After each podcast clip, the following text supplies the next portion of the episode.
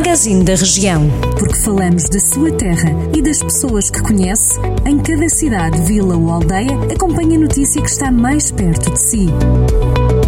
Magazine da Região. Edição de Carlos Esteves.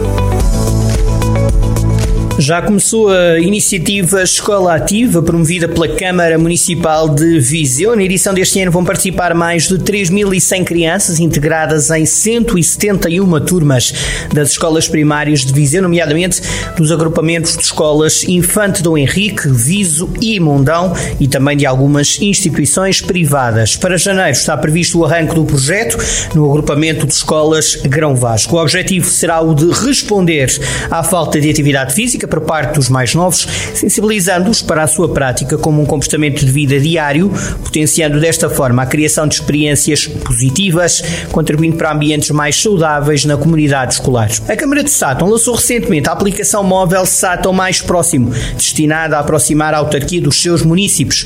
Segundo a Câmara Municipal de Sátão, a nova app representa mais um passo na modernização dos serviços e na disponibilização de informação em tempo real, à semelhança do que já foi feito em alguns outros municípios do distrito, como em Tarouca, os habitantes do Sátão poderão ter acesso a uma plataforma onde podem ser consultadas notícias, agenda municipal, eventos, serviços da proteção civil, serviços de água, participação de leituras, participação de ocorrências e consultas de faturação. O download é gratuito para Android e estará brevemente disponível em iOS. A Câmara Municipal de Mortágua distribuiu máscaras de proteção individual nas escolas. No caso dos alunos, foi entregue uma quantidade de máscaras equivalente ao número de membros que compõe o agregado familiar. No total, foram distribuídas 3.900 máscaras. Em Rezende, a autarquia continua a disponibilizar aos municípios o serviço para solicitação de bens essenciais e medicamentos. Segundo a autarquia, este serviço destina-se a idosos e pessoas que fazem parte de grupos de maior risco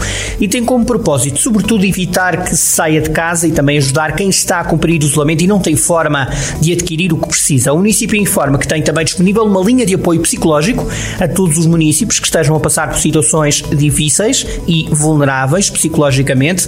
O apoio psicológico está disponível em dias úteis das 9 da manhã à meio-dia e meia e da 1 e meia da tarde às 5 da tarde, através do contacto da Câmara Municipal, ou seja, 254 240 930. O antigo matador municipal de Lamego vai ser transformado num centro cívico. O projeto foi lançado pela Câmara Municipal e tem como objetivo renovar a infraestrutura para que seja disponível a toda a comunidade com um conjunto de novas funcionalidades. A obra já foi adjudicada para um investimento na ordem dos 824 mil euros e será apoiada por fundos comunitários. Segundo a autarquia liderada por Ângelo Moura, o matador tem servido nas últimas décadas de espaço de depósito de diversos materiais e de veículos abandonados recolhidos na via pública. A obra deverá arrancar já em dezembro deste ano com a preocupação de articular o centro cívico com a envolvente urbana e paisagística. Jornal do Centro, a rádio que liga a região.